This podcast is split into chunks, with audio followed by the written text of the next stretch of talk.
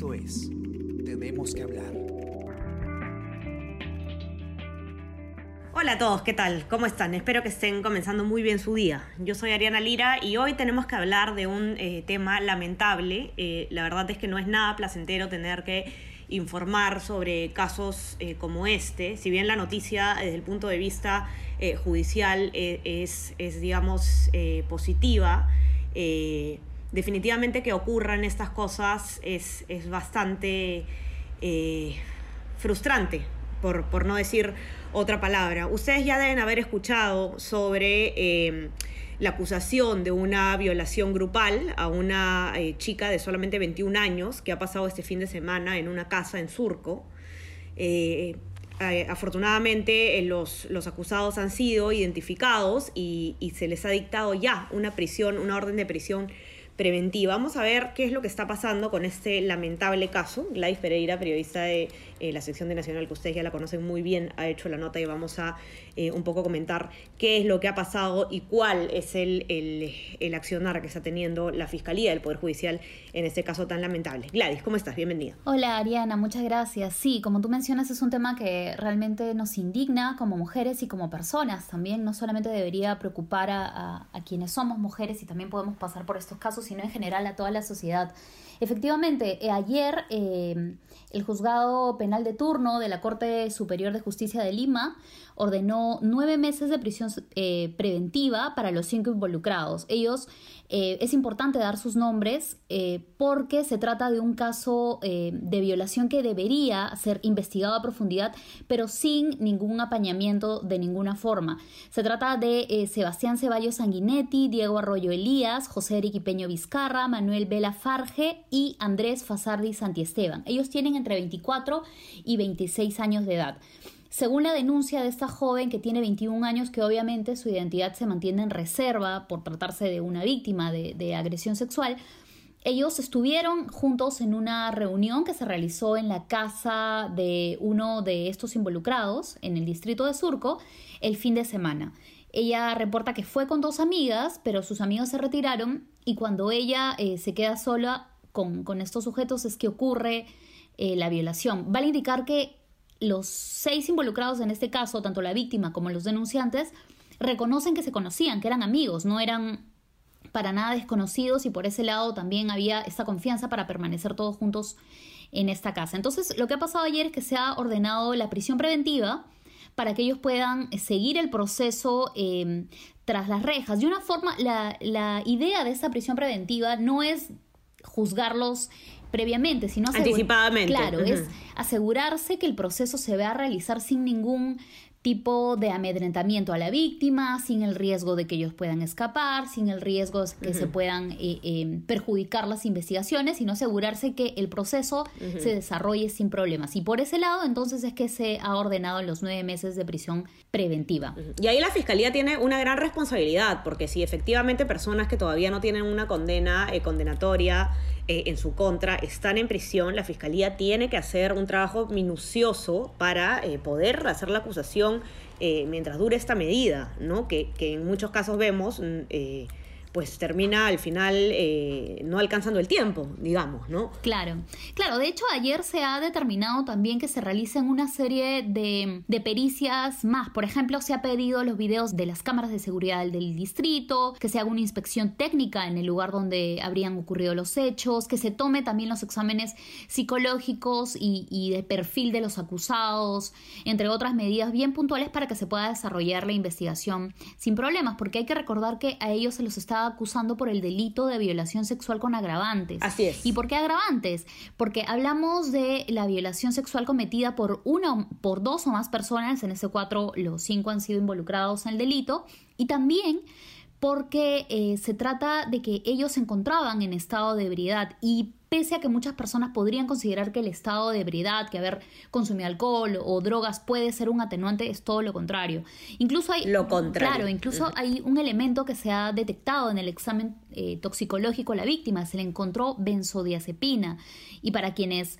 Eh, no conocen mucho sobre medicamentos, se trata de un sedante que utilizan los médicos para poder relajar, hacer dormir a las personas, obviamente con prescripción médica, ¿no? Pero a ella se le ha encontrado en, su sangre este, este fármaco que podría indicar que habría sido realizado eh, eh, o suministrado con el objetivo de hacerla dormir. Obviamente esto está en investigación. Claro, así es, así es. Y eh, nosotros en este diario siempre hemos sido... profundamente defensores de la presunción de inocencia y el bioproceso, pero señores, esto es un indicio muy alarmante que no se puede dejar pasar no solamente el tema de que se haya encontrado este fármaco, sino otra cosa que, quizás Gladys además eh, es momento de, que muchas personas puedan entender esto de una vez y quizás sirva, eh, al menos en un ápice, a, corregir eh, esta, esta cultura tan, tan terrible que existe en nuestra sociedad, es que, que una mujer esté en, un estado etílico no le da derecho a alguien de ponerle un dedo encima. De hecho, todo lo contrario. No es una persona que no está en capacidad de decidir eh, si lo que está haciendo lo quiere hacer de verdad o no. Claro. Y, estas declaraciones este, realmente perturbantes que ha dado el abogado de uno de estos sujetos, o no sé si de todos, en el que usa, él dice un eufemismo y, se refiere que a, que a esta eh, mujer le gustaba la vida social, ¿no? O sea, como tratando de eh, colocar, a la, colocar a la víctima en responsabilidad de lo, que de lo que ha pasado. ¿Cuándo vamos a despertar? Por Dios, Gladys. y a mí esto ya de verdad eh, es, claro, ¿no? es, es, increíble. Sí, claro. Estos son unas declaraciones inaceptables que de hecho la misma decana del Colegio de Abogados de Lima, la doctora María Elena Portocarrero, ha, ha considerado como vejatorias. Se le está iniciando un proceso, Así es. una investigación ética por, el, por parte del Consejo Ético del, del Colegio de Abogados, porque según ella misma me indicaba, eh, uno puede realizar distintas... Eh, o sea, el, proceso para defender a un acusado puede eh, buscar cualquier tipo de indicio de su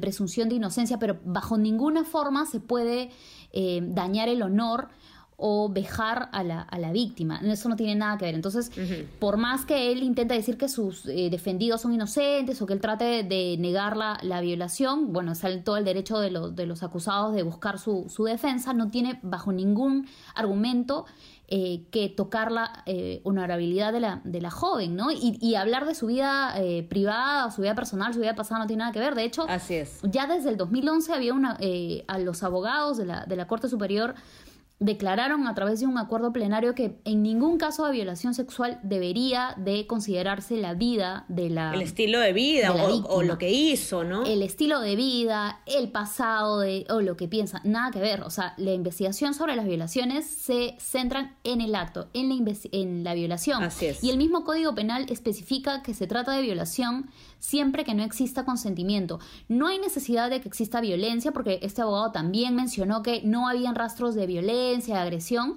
pero para que exista una violación no necesariamente tiene que haber violencia. Eh, puede ser una coacción psicológica, puede, como en este caso que se está investigando, si es que la pusieron en una situación en la que ella no podía dar su consentimiento.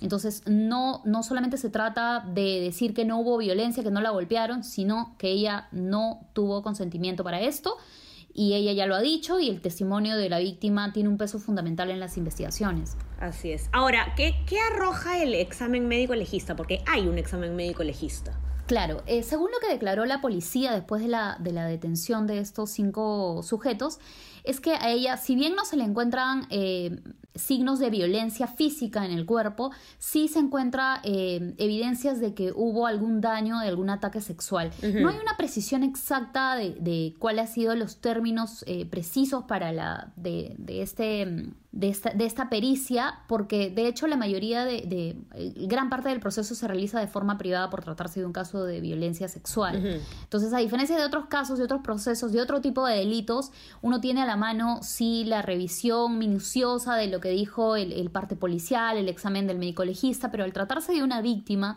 y por eso tampoco no se da el nombre de la víctima, porque se tiene que proteger. Así es. Eh, se le tiene que proteger. Claro, se la tiene que proteger, ¿no? Entonces, la investigación. Nadie tiene por qué saber los detalles de esta cosa tan horrorosa que le podía haber pasado, ¿no? Claro, de hecho, ya con que la, fiscalía, el Poder Judicial y, bueno, y, la policía lo sepan, ya es suficiente. De hecho, como te, insisto, eh, con los abogados con los que he conversado, eh, todos coinciden en que el, testimonio de, una, de la víctima es el suficiente peso para que se pueda iniciar una investigación, ¿no? Que ella diga, yo nunca consentí para que estos hombres eh, tengan contacto sexual conmigo es suficiente para que se inicie la investigación y qué es lo que está pasando, ¿no? Que ya se ha iniciado la investigación, se están realizando las pericias y lo que sigue es determinar el grado de responsabilidad de cada uno. Así es, ¿no? Y no, no significa que por el testimonio se esté haciendo una sentencia condenatoria, sino iniciando una investigación, que es lo más importante. y, y, como eh, eh, decíamos sobre el tema del abogado, ¿no? Esas declaraciones tan espantosas no solamente reflejan una, una pobreza moral en, en, este abogado, sino una pobreza también de argumentación jurídica. Así que la verdad es que este, el, cartón no, sé qué tanto eh, honor le hace. Ahora, hay un tema, Gladys, también eh, que, me llama la atención en tu nota, que es el de la madre de uno de, estos acusados de Manuel Vela, que ha estado pues este, apareciendo en, en varios noticieros, eh, alegando que su hijo no ha sido parte de, de, este, de este suceso, ¿no? Sí, evidentemente como mencionábamos al inicio, todos tienen derecho a defensa. En este caso, eh, la señora Farge lo que está diciendo es que el hijo se retiró a las 11 de la noche del domicilio del cual eh, sus familiares son, son propietarios, porque la casa era de él, mejor dicho. Ya. Y se retiró a las 11 de la noche, se fue a otro, a otro edificio en el distrito de Surquillo, pasó ahí la noche y se retiró al mediodía del día siguiente. Lo que pasa es que la familia indica que esto demuestra de que él no estuvo presente en la violación, pero no se ha determinado la hora de la violación, al menos Em, no, no con, con, esa exactitud para decir si a las 11 de la noche eh, habían o no habían violado a la víctima. De todas formas, eh, la señora eh, tiene todo el derecho de, expresar lo que siente por su hijo, que siente que es inocente, pero ya las investigaciones se van a encargar de determinar, como, como menciono, el grado de, de responsabilidad de todos. Así es. Y por eso, hasta este momento, pese a que la señora mencionó que su hijo no había sido incluido en la denuncia, la fiscalía sí lo incluyó en la denuncia. Los cinco están investigados por el delito de violación sexual con agravantes que se tipifican en el artículo 170 del Código Penal. Ahora, eh, como, como insistimos, eh, los padres de, los jóvenes que están detenidos seguramente se sienten muy mal por este caso. Por Es comprensible, pero esto no puede evitar que las investigaciones sigan, ¿no? Porque hay una persona, una joven que también está eh, con su vida destrozada por, por ese delito, hay otra familia que está sufriendo, entonces lo que tiene que continuar son las investigaciones. Y Así es. En ese camino estamos. y, que, y que se determine, pues, eh, realmente, como dices tú, lo que ocurrió, el grado de eh, participación de cada persona, eso se va a determinar en las investigaciones. Hay que hacer un llamado siempre a que el sistema de justicia actúe también sin caer en estos parámetros eh, machistas, muchas veces es el mismo policía en la comisaría que no quiere recibir la denuncia, el mismo médico legista que si no ve a la mujer pues medio muerta eh, no la atiende, en este caso felizmente y, de verdad que hay que aplaudir, eh, lamentablemente hay que aplaudir porque no es este, frecuente, se, ha, se ha actuado, se ha atendido la denuncia y esperemos pues que la Fiscalía y el Poder Judicial resuelvan de acuerdo a derecho y no de acuerdo a prejuicios eh, que tenemos que ya superar de una vez. Y, de verdad que, que eh, nosotras, Gladys, no tenemos por qué eh, eh, educar a nuestras hijas y enseñarles a no ser violadas. Tenemos que educar a nuestros hijos y enseñarles a no violar. Eso, eso es lo que, lo que tiene que hacer. Claro, exacto. Y de hecho, este tipo de noticias son muy dolorosas, pero también evidencian lo que mencionas, ¿no? En una sociedad machista donde en muchos casos están culpabilizando a la, a la víctima de la, de la, violación por el hecho del estado de emergencia, etcétera, que no tienen nada que ver em, con, con la violación o con el delito que se habría cometido, ¿no? Tanto como hombres como mujeres tenemos todo el derecho de salir, de divertirnos y este tipo de concepciones o argumentos de que una mujer tiene que no puede tener una vida social son inaceptables a estas alturas y creo que ninguno de nosotros deberíamos aceptarlos ni mucho menos los abogados y espero que tal vez los, los acusados cambien de abogados si es que realmente quieren demostrar que no participaron en un delito como este porque sinceramente los deja mucho peor que busquen una defensa atacando a la víctima. Así es, así es. Así que este caso terrible eh, eh, no solamente llegue a, encontrar la luz de la verdad, sino que también eh, sirva para dar una sacudida a, tantas personas que quizás, eh, bueno, han, crecido bajo estas concepciones y prejuicios y puedan despertar un poco, porque de verdad que es, es en caso se llegue a comprobar, se lleguen a comprobar estos hechos, es realmente... frustrante, como decíamos Gladys, sobre todo para, para nosotras las mujeres tener que enterarnos de, de una denuncia como esta, ¿no? Es cierto, es importante que se siente un precedente y que también las personas lo conversen. Así es. es importante que entre familias conversemos de este tema con nuestros amigos y sepamos todos de qué se trata, ¿no? Porque lo, que, lo peor que podemos hacer es ocultar eh, que existen estos hechos. Lamentablemente ayer también eh, revelábamos que entre enero y septiembre se presentaron al menos más de 3.000 casos de violación, la mayoría contra menores de edad. Estamos hablando de un caso que no son casos aislados, sino de una realidad que nosotros conversar para que no eh, se siga manteniendo, porque en esta sociedad no, no es para nada justo que las mujeres tengamos que vivir con el miedo de que si vamos a una reunión nos puede pasar algo, que si conversamos con nuestros amigos nos puede pasar algo, en la calle nos puede pasar algo. Y ser culpadas, ¿no? Por eso. Y ser culpadas, revictimizadas eh, por una sociedad que no, no entiende, ¿no? Lo que realmente, cuál es el verdadero problema. Así es, Gladys. Entonces, eh, bueno, está, estaremos viendo entonces eh, exactamente a qué, eh, a qué prisión van a ser derivados los acusados y ya nos mantendrás entonces, Gladys, al tanto de, de qué está pasando con este caso, que sin duda le vamos a hacer un seguimiento especial. Y, bueno, nada, muchísimas gracias por informarnos también de manera tan completa sobre esto, Gladys. Que tengas un excelente día a pesar de las malas noticias. Listo, gracias a ti y gracias a todos los que nos escuchan. Así es, los que nos escuchan no se olviden de leer la nota eh, en nuestra web, elcomercio.p, también en nuestra versión impresa y, y, vamos a estar haciéndole seguimiento a este caso sin duda, así que atentos con eso. Y bueno, tenemos, ya saben ustedes, también novedades electorales, políticas de coronavirus, eh, regiones, Perú y el mundo.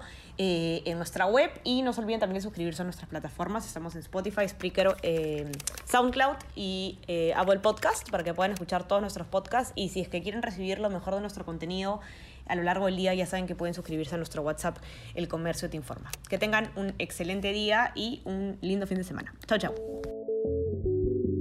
Esto fue Tenemos que hablar.